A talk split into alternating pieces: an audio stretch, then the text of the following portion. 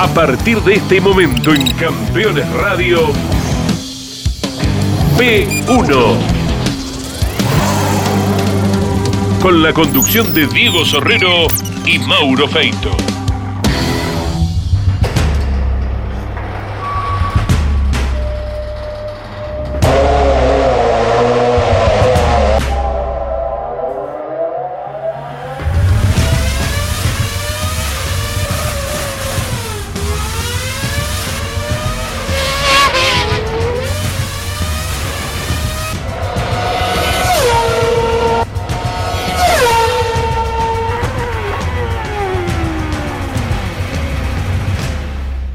Bienvenidos amigos de P1 a un programa que vaya si va a ser especial. ¿Por qué?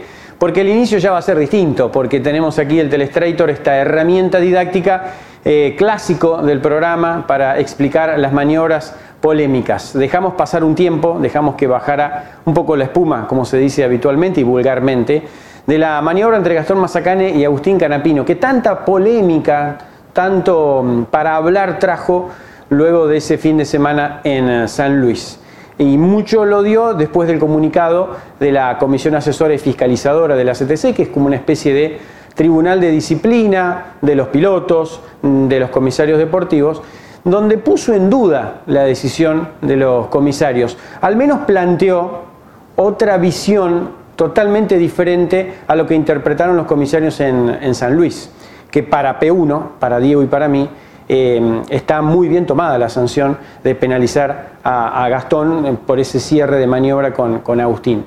Pero bueno, esta mm, duda que planteó, al menos lo podemos llamar una duda, de la CAF, la citación de Agustín Canapino, creo que luego deberá ser explicada o tratada. Pero eso quiero cerrar el programa con, esa opinión. Ahora nos vamos a meter con la maniobra de Agustín y luego le vamos a explicar qué fuimos a buscar en este programa. Porque creo que es un momento de sentarse y ver mm, qué reclaman hoy por hoy los más chicos, si hay docencia y si esta maniobra puede sentar un precedente, al menos en el circuito de San Luis, porque hemos hablado tanto de no cerrarse, de tener el auto metido, de protegerse, de penalizar al de adelante si lo cierra, y pasa esto, y un poco que se descoloca eh, estos pensamientos que hemos venido formando en los últimos años. Por eso hacemos este P1 y arrancamos de esta manera especial con la maniobra, analizar algunas cosas parte por parte.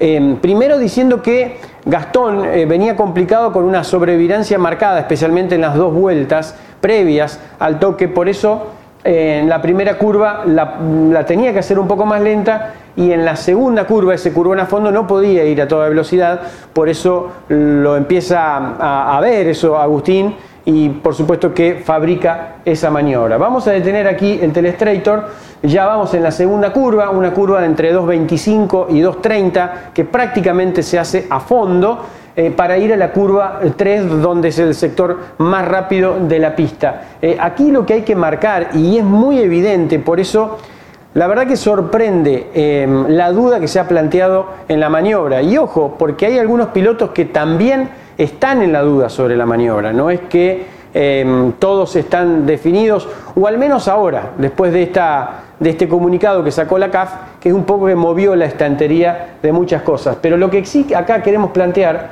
por ejemplo, es que es muy evidente hacia dónde apunta el auto de Gastón. Apunta totalmente hacia adelante, hacia la cuerda externa, Seguramente todavía no se dio cuenta que Agustín, con auto sobrado técnicamente, al menos en esta parte de la carrera, porque Agustín no usa, fíjense, a dónde, qué parte de la pista llega Agustín, bueno, no, no llega a agarrar ni siquiera el piano, eh, y Gastón tiene que usar la sobrepista, la sobrepista en San Luis es realmente gigante, para tratar de llevar bien su, auto. Le sobró auto aquí Agustín, ni siquiera usó el piano y comienza a fabricar la, maniobra. Vamos a limpiar acá, vamos a seguir. Fíjense el auto de Gastón Mazacane, cómo empieza a quebrar a partir de aquí la maniobra. Ahí sí, ahí ya se da cuenta y busca hacia adentro. Y acá la, la dirección del auto de Gastón, fíjense hacia dónde apunta. Esto es muy evidente.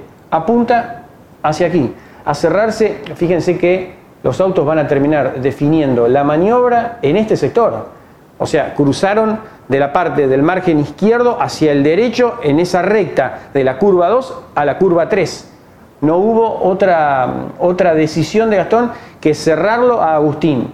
Em, ¿Qué pasa? Agustín corre condicionado, porque tiene dos apercibimientos, al tercer apercibimiento, creo que uno apercibimiento es del año pasado, el otro es de este año, que uno viene creo que un toque con Constanzo en la, en la carrera de Villicún, en la carrera de las estrellas, y al tercer toque tiene que largar último en la serie de la carrera siguiente que vendría a ser Comodoro Rivadavia. Por eso Agustín continuamente va corriendo el auto hacia la derecha, no quiere tocarlo, no quiere generar un toque, incluso no quiere dejarle el auto puesto porque eh, eso ya es una decisión personal y ya saben todos los toques que ha sucedido, aquel toque entre el Pato Silva y Werner y tantos otros más que han terminado en accidentes muy duros, algunos de Arduzo, en, Posadas y demás, que creo con Echevarría. Eh, pero Agustín no quiere por esa posibilidad a que reciba ese tercer apercibimiento que tantos no quieren recibir. Aquí comienza la maniobra de defensa aguerrida, totalmente arriesgada, de, Gastón. Y fíjense, aquí se va a achicar el plano de la cámara, por supuesto el camarógrafo quiere achicar para ver la, situación de cómo van a definir esta maniobra, y aquí es evidente ya el segundo roce, digo, no un toque adrede, pero en, el cierre de Gastón hacia la derecha, hacia la cuerda interna, hay dos roces, lo vamos a ver en la maniobra en, el próximo video, eh, mientras avance el telestrator, ese ya es el segundo, y fíjense ya cómo Agustín está totalmente em, hacia, la derecha y ya empieza a perder el volante, empieza a perder el auto. Em, otra situación, están definiendo una maniobra en la parte interna de una curva totalmente sucia en esa parte interna. No la usan ni las camionetas de rescate durante todo el fin de semana. Entonces era muy factible que esto terminara así. Eh, si Gastón le hubiese dejado pista, si Gastón le hubiese dejado pista a Agustín, ahí era otra la situación. Después hablaremos de la decisión estratégica de Agustín de tomar esta decisión, que eso es otra historia totalmente diferente al toque. Si Gastón le hubiese dejado pista y eh, Agustín hubiese entrado en despiste o lo que sea, ahí sí era otra la situación, más allá de que el cierre de pista o mm, el cambio de dirección, el cambio de trayectoria es penalizado o debería ser penalizado porque hasta dónde manda el de adelante. Bueno, de eso se trata el programa de hoy, así que sigamos con el Telestrator. Eh, un auto de TC tiene aproximadamente 2 metros, 2 metros 10 de trocha, 1,96, 2,10 más o menos. Em, yo creo que acá es muy claro que no entra un auto de TC. Y creo que es la maniobra más justa porque aquí Gastón, fíjense que ya endereza el auto, deja de ir hacia la derecha, ya percibió que Agustín perdió el auto y ahí endereza y ahí vuelve a ir en línea recta eh, buscando la tercera curva. Pero aquí no entra un auto de TC, no entraba el auto de Agustín Carapino, no estaban esos dos metros que habrá, un metro cincuenta, un metro cuarenta, no entraba el auto de, Agustín. Y ahí viene el, problema, la trocha del auto de Agustín no entra en ese trayecto y en esta imagen es más que evidente que no había lugar eh, no le dejó lugar a Gastón, a, Agustín. Creo que es muy eh, evidente, muy clara la maniobra, por eso realmente es muy curioso eh, el tipo de interpretación que se le dio luego. bueno, el despiste se podrían haber golpeado los dos, pasa Agustín completo. Vamos a limpiar acá, vamos a parar acá, vamos a sacar esa línea. desde el auto de Agustín Canapino, ¿estaba puesto o no estaba puesto el auto? ¿Qué consideramos de puesto o no? Bueno, al menos la intención de quien viene detrás ya es superarlo. Y ahí tiene entre la curva, entre el neumático delantero izquierdo y la trompa, ya está puesto adentro en el baúl del auto de la parte derecha del auto de Gastón Mazacane. No, no, no es, es una imagen para no agregar absolutamente más nada. Eh, quiero que vean algo, eso que querían marcar. Hoy, la CTC especialmente, bueno, y eh, después quedaron marcados en la mayoría de los circuitos, hay una línea que divide por la mitad a la pista. Eh, fíjense cómo se, van a, se va a cruzar Gastón, lógicamente Agustín va a acompañar esto, porque bueno, ya tenía el auto adentro, o, al menos un porcentaje, se pasan totalmente. Ahí hubo un roce y ese fue el segundo. Primero es un roce y después es el segundo. Y aquí, desde atrás del auto de Gastón, esta cámara Está ubicada debajo del, alerón trasero, em, bien colocada en el baúl, en el medio, y esto también es más que evidente. Van a ver la línea, en la imagen que vamos a ver ahora, esa línea que va por la mitad, fíjense cómo se van cerrando los dos autos, se cierra Gastón, a Agustín no le queda otra que seguir corriéndose hacia la derecha, pero aquí ya es una demostración clara que está desde el neumático delantero izquierdo hacia la trompa, está metido en la cuerda. De eso se trata este programa, por eso no quiero em, opinar mucho más de lo que va a suceder, por supuesto, el toque. Ahí fue el primero y acá viene el segundo y lo que todos vimos. Em, creo que no resiste, no resiste mucho análisis, por eso la verdad que nos sorprendió este comunicado de, la CAF. Em, que abre eh, esta polémica y que plantea este P1. Y ahora sí nos vamos a meter en el P1. Em, queríamos explicar esta maniobra para explicar, eh, para detallar por qué fuimos al Turismo Nacional, a La Pampa, a hablar con muchos pilotos de turismo carretera que compitieron ese fin de semana en San Luis y a buscar qué se le deja a los chicos. Fuimos a buscar a pilotos de la clase 2, em, de los buenos, de los que tienen futuro en autos con techo, a ver qué bajada hay, no solo desde las categorías mayores, desde el karting, desde la fórmula, CDA, ACTC, qué bajada educativa hay desde hasta dónde manda el de adelante o hasta dónde. Yo atacando ya considero que tengo el auto puesto, hasta dónde me puedo cerrar y no me puedo cerrar, me puedo cerrar o no me puedo cerrar, cuántas veces cambio de trayectoria. Y a veces el límite es la macana que te mandás y se va a sorprender con los testimonios, especialmente de los más chicos. Por eso este programa está dedicado a este tema. Ya hicimos un P1 en algún momento sobre quién manda, si manda tanto el de adelante o manda siempre el de adelante, eh, y en qué sectores manda, eh, pero que creo que ahora se ha reflotado este tema. P1 especial, hasta dónde manda el de adelante, cuánto te podés cerrar y qué bajada educativa, qué docencia le estamos dejando a los más chicos.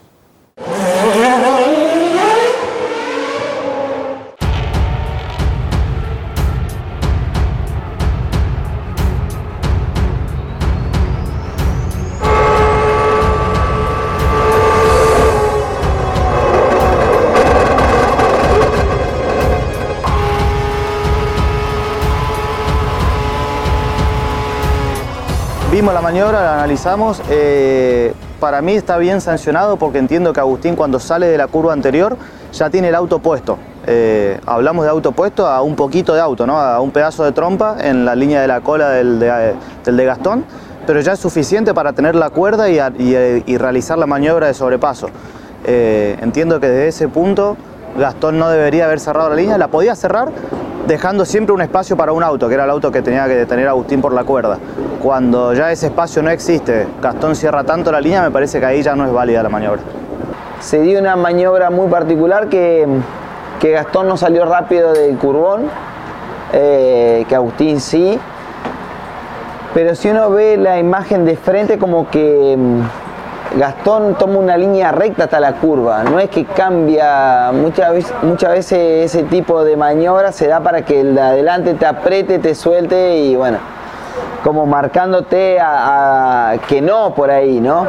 Eh, sí es cierto que el interno estaba muy muy sucio eh, y bueno, cuando frena Agustín es como que uno ve la calidad conductiva de Agustín y siempre me asombro de cuando va decidido a una posición con la, con la frialdad y la rigidez que lo hace de, poner el auto, ¿no? La decisión. Y es como que en esta oportunidad vi como que no creyó, me parece que, que Gastón lo había visto y es como que no llegó a ponerle el auto y sobre el final de la frenada se, zapatea y se gira, ¿no? Eso es lo que veo yo, Mauro, ¿no? Probablemente cuando ah, escuche a alguien va a decir, este opina porque es rival. No, no. Eh, entiendo que las maniobras son todas distintas, que es muy difícil de ver todos los ángulos y bueno. Agustín intenta, Mazacane va a la línea defensiva, hasta el límite de dejarle el, mínimo de espacio para que Agustín meta el auto y Agustín frena sobre lo sucio. eh, el auto se le descontrola en la frenada y, termina saliendo fuera de pista y casi perjudicándolo a, Mazacane. O sea, considero em, totalmente al revés eh, la maniobra de cómo la consideraron en ese momento los comisarios deportivos. En esta maniobra particular yo noto como que Agustín sale más rápido del curvón, de la curva 2, va a buscar eh, la, posición, pero ya cuando empieza a meter el auto, se va corriendo de la, trayectoria de Gastón y ya justo arranca el frenaje. Ahí frenan, sobre todo Agustín, frena exigido por la parte sucia y eso es lo que le hace para mí por no querer chocarlo a, Gastón, eh, hacer el trompo. Eh, habría que ver si ahí ya estaba el auto algo puesto. Eh, no es una maniobra clara de cambio de trayectoria en una recta. Se, mezcla que vienen por lo sucio y, también frenando. Por eso es que, bueno, es un poco más discutible. Yo creo que Gastón defiende su posición, sale un, sale un poco mal del, curvón, el curvón rápido, Agustín sale mejor, pero creo que el auto no estaba puesto donde quería. Si hubiesen frenado en lo limpio, Canapino lo pasa. Eso está claro que lo pasa pero Gastón cuida su posición y Agustín frena sobre la tierra casi. Creo que eso es lo que provoca la ida afuera, pero bueno, él cubre su posición. No sé si, para mí no sé si era sancionable, creo que no tenía ni la trompa puesta Canapino un poquito, pero bueno, eh, yo creo que si hubiesen ido a lo limpio, ponerle le gana Canapino, pero así como la cubrió la maniobra, creo que no iba a poder frenar ahí. La maniobra para mí es muy clara, la de Agustín con Gastón. Eh, Gastón no sé por qué inconveniente, creo que una ida de trompa no hacía fondo la de derecha. Cuando sale Agustín de esa curva, que sí la hace a fondo, eh, corre el auto y ya tiene el auto puesto por dentro y empieza a frenar. Y Gastón va en diagonal a la cuerda, eh, defendiendo su posición, pero había un auto por el interno. Entonces, si vos vas en diagonal hasta, hasta adentro profundo, en algún momento el de adentro se va a quedar sin pista y eso lo tendría que haber salido Gastón. Si no le dio para cerrarse primero adelante de Agustín, tendría que haber frenado derecho por el medio, dándole lugar a, a Canapino que frena.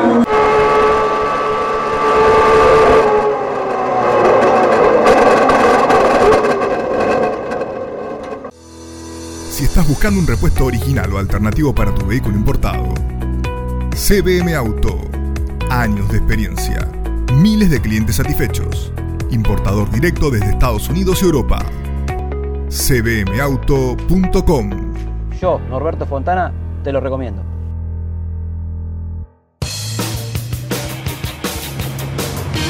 Había que hacer una pickup que tenga la fuerza de los que hacen. Renault Alaskan hecha para los que hacen. Te propongo el vértigo y lo plácido, la danza entre la física y la química. Regalate un verano panorámico, gastronómico, folclórico, histórico y Córdoba siempre mágica. Córdoba siempre mágica. Verano fantástico. Agencia Córdoba Turismo, Gobierno de la provincia de Córdoba. Los jueves a las 23 en Campeones Radio, Campeones Íntimo, con la conducción de Nara Yoli. Una charla mano a mano para descubrir al hombre detrás del piloto. Campeones Íntimo, por Campeones Radio. Todo el automovilismo en un solo lugar.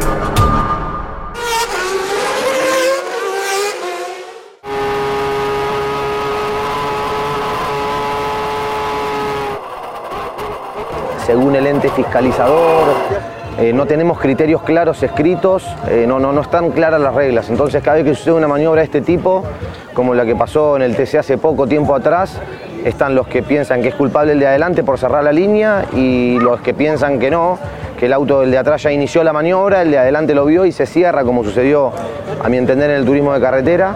Em, parte un poco de la base de que los dos entes fiscalizadores que tenemos en Argentina hoy no tienen el mismo criterio a veces en distintas maniobras, no están las reglas claras de los comisarios y fundamentalmente lo que está sucediendo hoy que en las reuniones de pilotos siguientes no hay un espacio destinado al análisis de maniobra, a la discusión con los comisarios y con los pilotos para el consenso. Entonces uno se queda con que fue buena, el otro con que fue mala y así vamos a la otra carrera y se vuelven a suceder estos casos en distintos circuitos. De hecho, acá todavía es un circuito que suele pasar esto de la chicana a la última curva.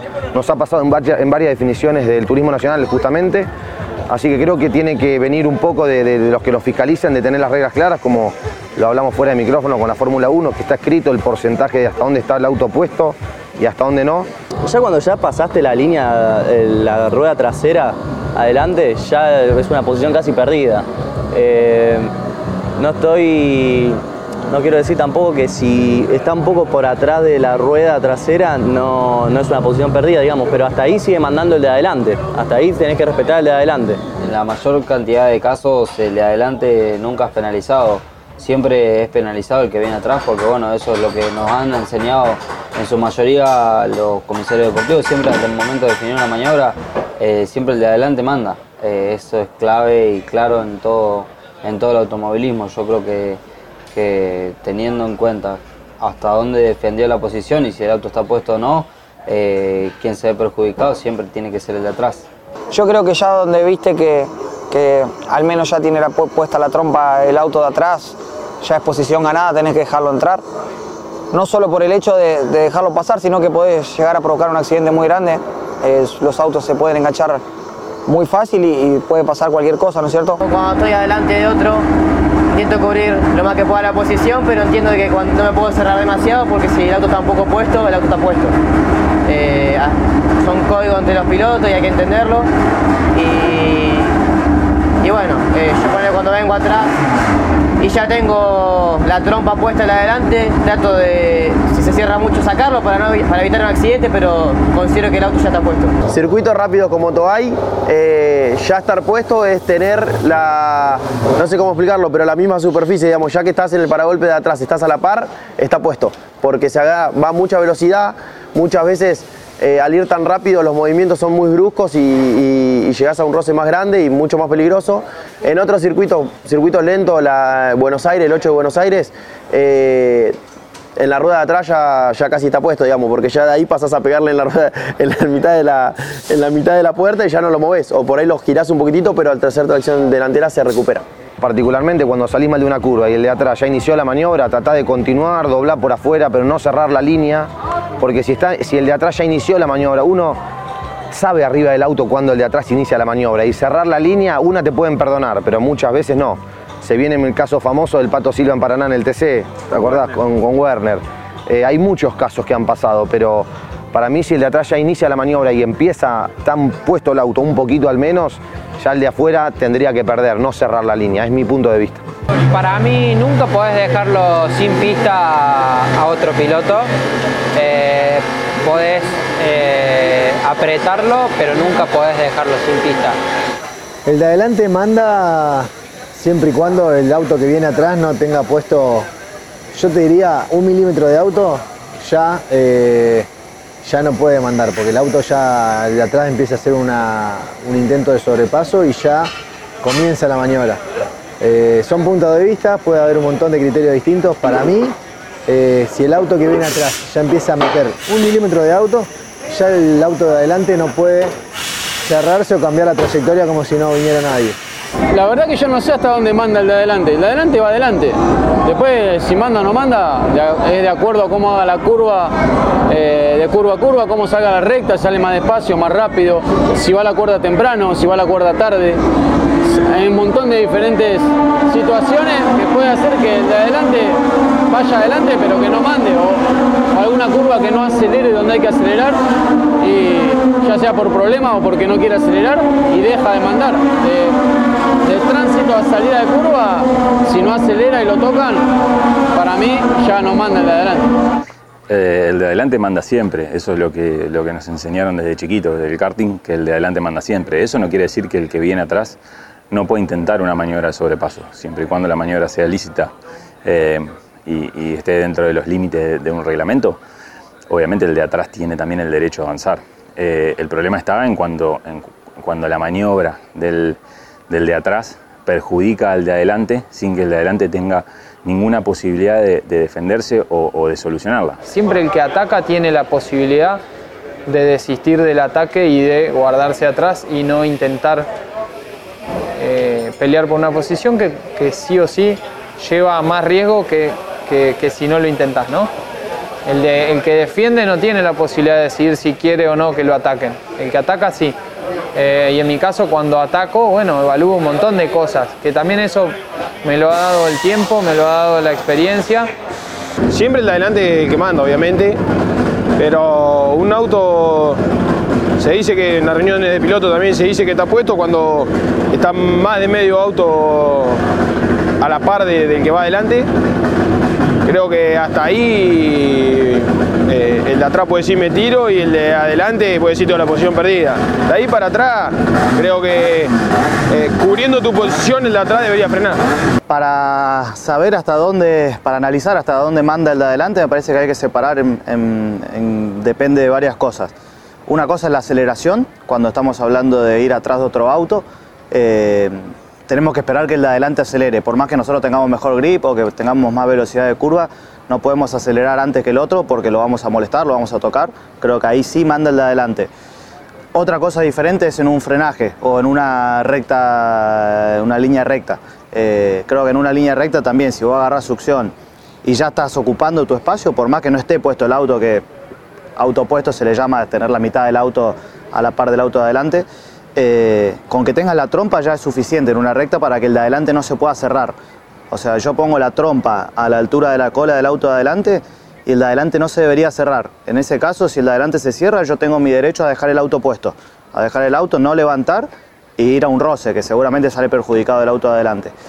Eh, y otra cosa es en un frenaje. Cuando exigimos una maniobra, cuando, vemos, cuando decimos que está el hueco y ha- hacemos la maniobra de frenaje, una vez que nosotros iniciamos la maniobra y ya exigimos el frenaje, no hay vuelta atrás. Una vez que, que nosotros vimos el hueco, iniciamos la maniobra y ahí el de adelante no se puede cerrar tampoco porque ya la maniobra nuestra está iniciada, ya estaba el hueco. Creo que cuando uno defiende la maniobra, cuando cuida la cuerda, por ejemplo, va antes de que el otro inicie la maniobra, para, para que el de atrás decida si el hueco no está, poder ir por afuera. Si el hueco está y el otro ya inició, ya no me puedo cerrar la línea. Y eh, creo que, al guardabarro trasero, al guardabarro trasero creo que ya es, eh, no, no te digo autopuesto, pero sí, eh, si vos venís defendiendo la maniobra, sabés que el auto, el auto del que ataca está en ese, en ese sector. Por lo cual sabés que la maniobra se va a intentar. Lo que no quiere decir que no puedas seguir defendiéndola. Vos podés estirar por afuera y obviamente poder defender esa maniobra, pero yo considero que la trompa del que viene atacando en la goma trasera del que viene defendiendo es, es pasible de una maniobra de ataque. por lo menos en mi condición personal, considero autopuesto cuando la rueda delantera del, rival llega a, la altura de la rueda trasera. Eh, después está bajo tu propio riesgo del de adelante, cuando está la punta de la trompa puesta sobre el auto, sobre la cola del otro auto, encerrarte o no. Es un riesgo. Si el de atrás te deja el auto puesto, está bien, no hay que sancionarlo. Si el auto de adelante, sabiendo que el de atrás tiene un poquito puesto el auto, eh, sigue intentando cerrar la trayectoria, queda en el auto que viene detrás, eh, dejarlo, o sea, seguir y dejarlo puesto y que la consecuencia para el que viene adelante sea mala, ¿no? Eh, de hecho ya se ha hablado en las reuniones de piloto. A pesar de que en distintas ocasiones se ha actuado eh, no siempre de la misma manera, pero generalmente los comisarios deportivos lo dejan a criterio del auto que viene atrás que, que tiene derecho a dejarlo puesto. Si visitas Miami, no extrañes lo que dejas por unos días. Visita Las Acacias, el gourmet argentino. Productos argentinos y regionales. Las Acacias, un punto de encuentro en Doral. Encontranos en la 82, 00 Northwest y la 14 Street. Aumenta la productividad y ganancias de tu taller con el equipo de alineación 5D Macking Parts. Obtener resultados en 90 segundos con la alineadora más rápida y precisa del mercado.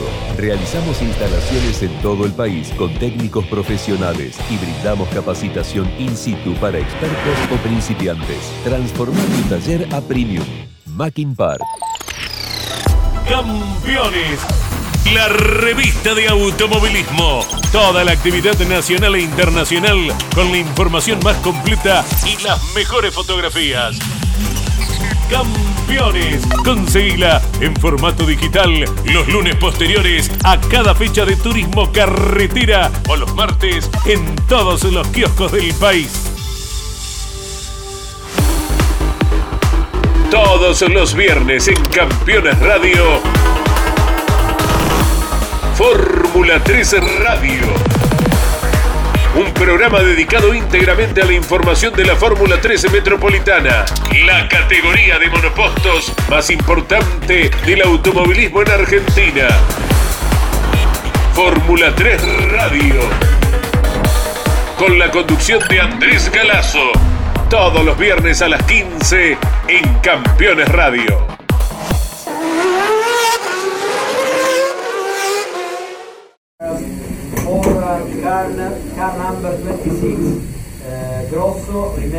Algo muy importante que las reuniones de pilotos son breves, no se analizan las maniobras, no se discute, que es ahí donde está todo caliente todavía las maniobras. Yo creo que ahí tiene que haber un tiempo de debate, tienen que ser más largas, se tienen que mostrar maniobras para que ahí quede todo claro, porque después en la pista lo hemos visto que las cosas no quedan claras. En Italia me sorprendió eh, las reuniones de, piloto que, que- de pilotos perdón, que, que son más extensas, o sea, duran 45 minutos, una hora, me sorprendió.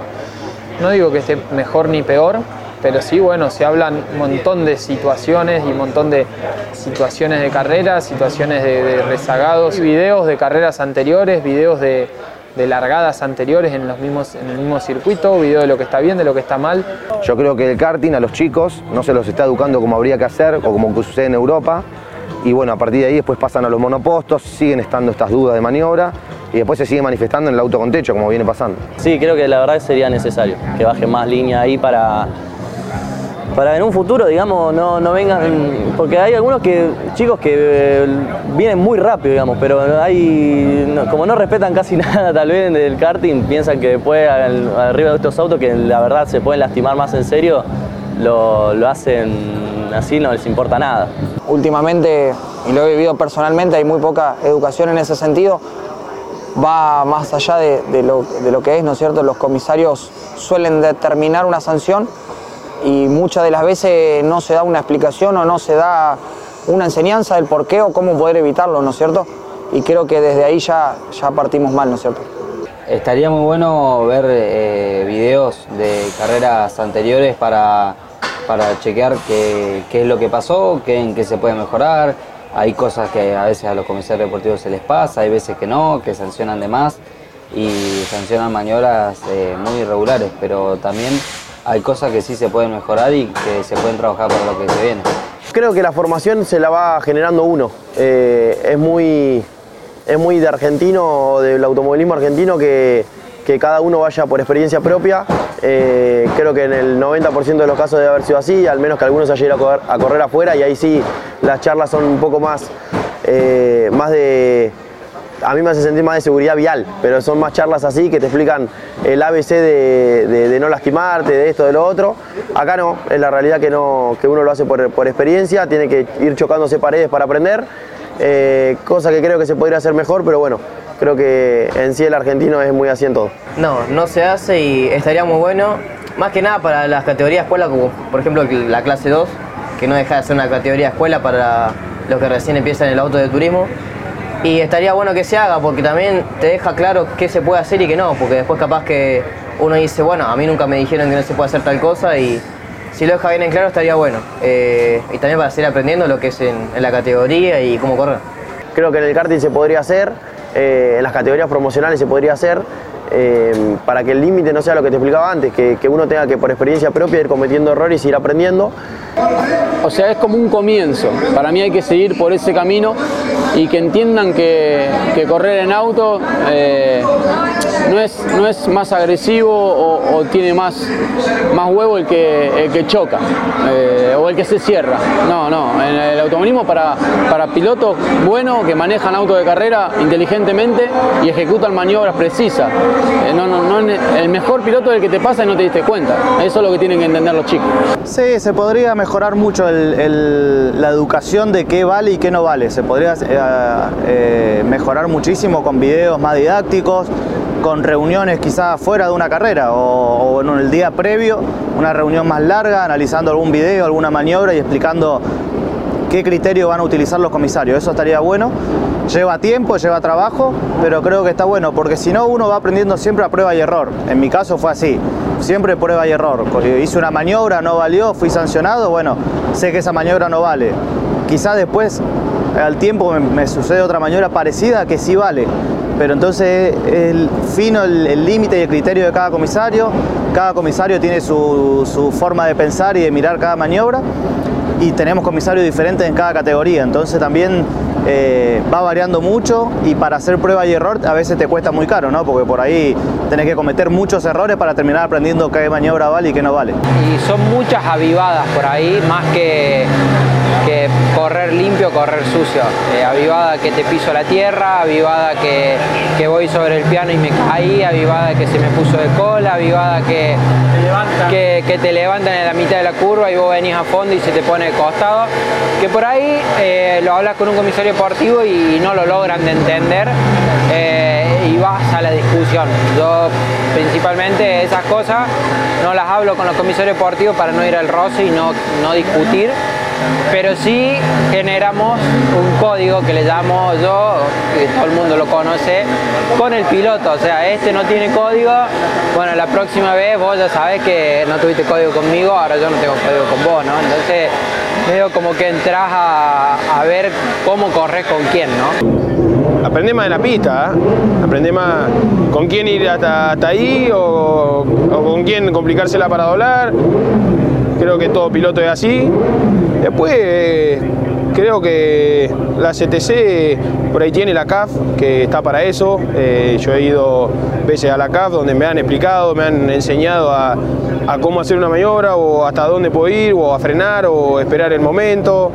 Yo creo que tiene que venir desde arriba, que todos los comisarios tengan una postura similar, porque muchas veces no pasa. O sea, vos ves maniobra en una categoría, ven otra y decís, esta tiene que ser sancionada y no es sancionada. Entonces, muchas veces ves eso. Primero tiene que ser de arriba para que todos los comisarios, sea desde la categoría número uno como el TC hasta un zonal o un karting, que sea más o menos la misma postura. Después, te vuelvo a decir, hay maniobras que uno depende de los medios que, que tiene. Muchas veces en los zonales no hay ni cámara de arriba de los autos.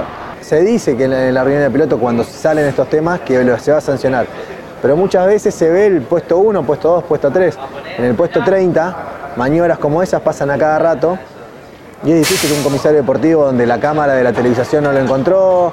Todas las maniobras son muy distintas. No es lo mismo venir peleando la punta que venir 40. Atrás muchas veces te queda con la sensación de decir ¡Ay!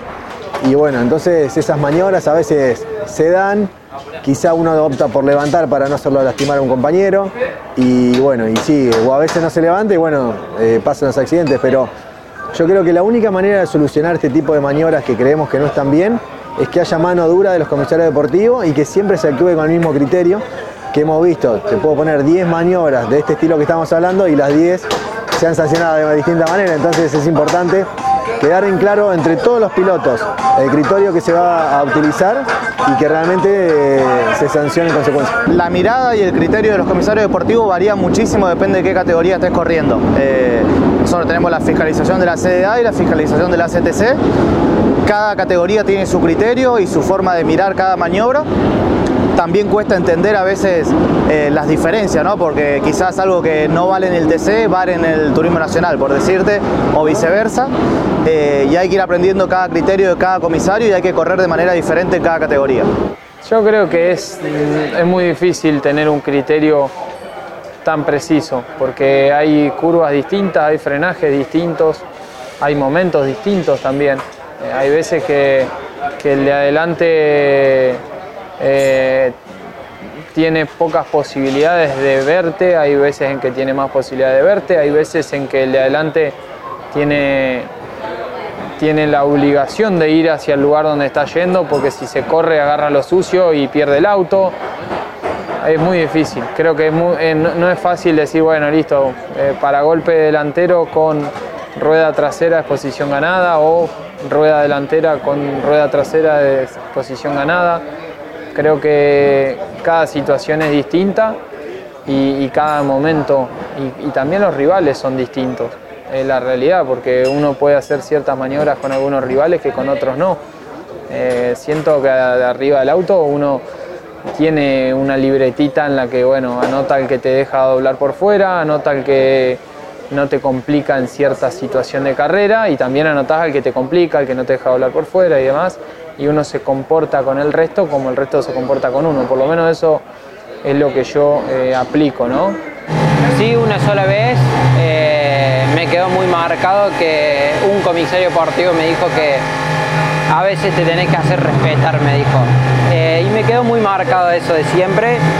Y por ahí a veces tenés que correr haciéndote respetar. Y correr, pues decís apretar a uno o cómo correr. Y muchas veces tenés que correr mirando los espejos a ver quién viene atrás y cómo corre el de atrás, que más que mirando para adelante a, a- a ir para adelante, ¿no? Si tu misión es mejorar la rentabilidad de tu flota de transporte pesado o tu maquinaria agrícola, VM Racing es tu aliado perfecto. Optimización de inyección electrónica, soluciones inteligentes al servicio de la potencia y el torque de tu motor. Porque tu cosechadora debe cosechar, porque tu camión debe transportar. VM Racing, nos vas a recomendar. Desafía tus límites. Tonino es tu mejor opción. Si de bicicleta se trata, acércate a Tonino, el surtido más amplio y una gran variedad de productos. 35 años de trayectoria. Visítanos en nuestras dos sucursales, Lomas de Zamora y Lomas del Mirador. Seguinos como Bicicletas Tonino, www.bicicletastonino.com.ar. Terrus, una nueva concepción de vida. Lotes sobre Ruta Nacional 14 en Concepción del Uruguay Entre Ríos con todos los servicios. Financia y construye Río Uruguay Seguros. Para más información www.terrus.com.ar Editorial Campeones presenta Reutemann Eterno. Una biografía homenaje a Carlos Alberto Reutemann, desde su infancia hasta su consagración en los principales circuitos del mundo a través de más de 300 páginas. Reutemann Eterno, un extenso recorrido por la trayectoria de uno de los más grandes deportistas argentinos y la palabra de quienes más y mejor lo conocieron. Reutemann Eterno, una obra única como el relieve de su protagonista. Adquirí edición limitada en campeones.com.ar haciendo clic en el banner de Reutemann Eterno. Comunicate con este programa. Deja tu mensaje de texto o voz al WhatsApp de Campeones Radio 11 44 75 0000 Campeones Radio Todo el automovilismo en un solo lugar.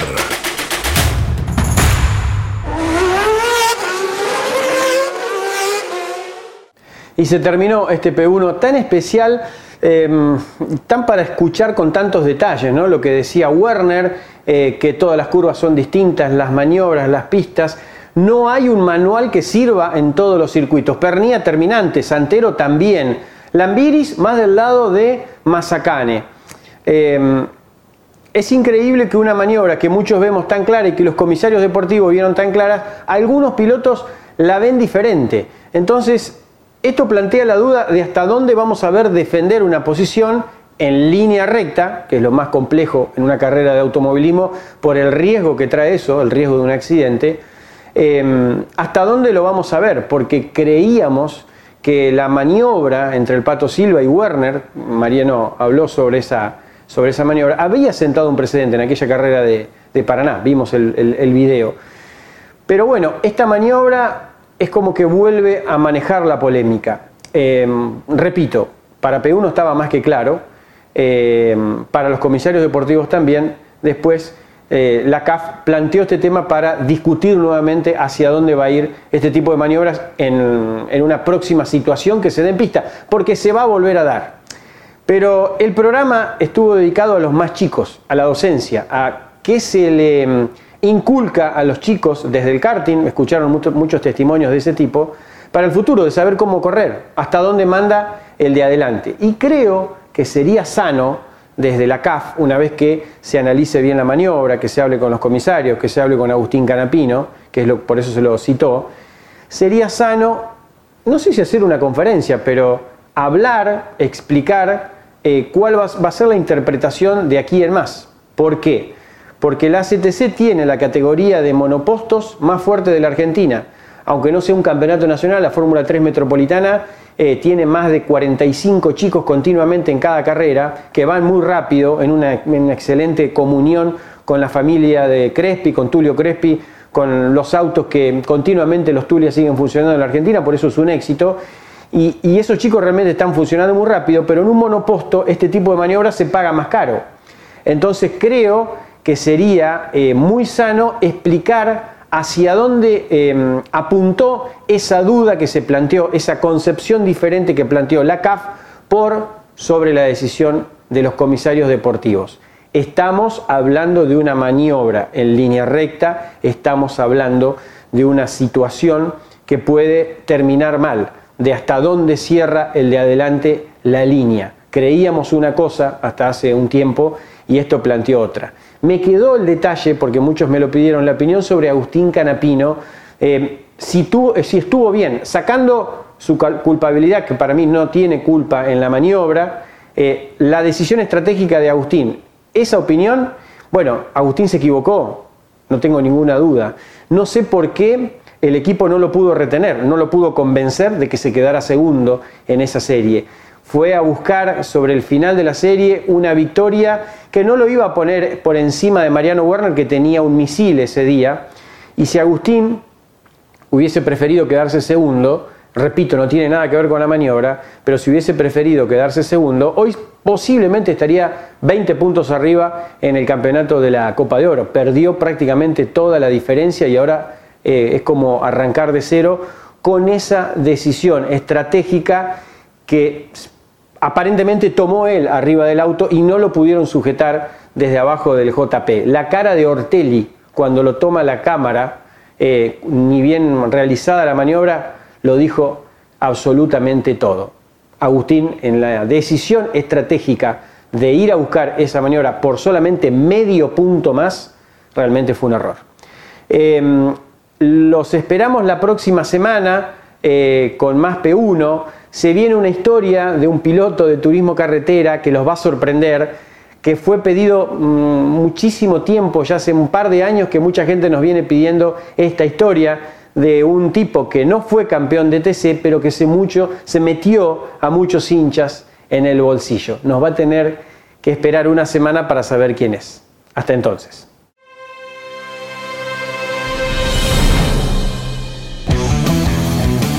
Hasta aquí en Campeones Radio P1. Con la conducción de Diego Sorrero y Mauro Feito.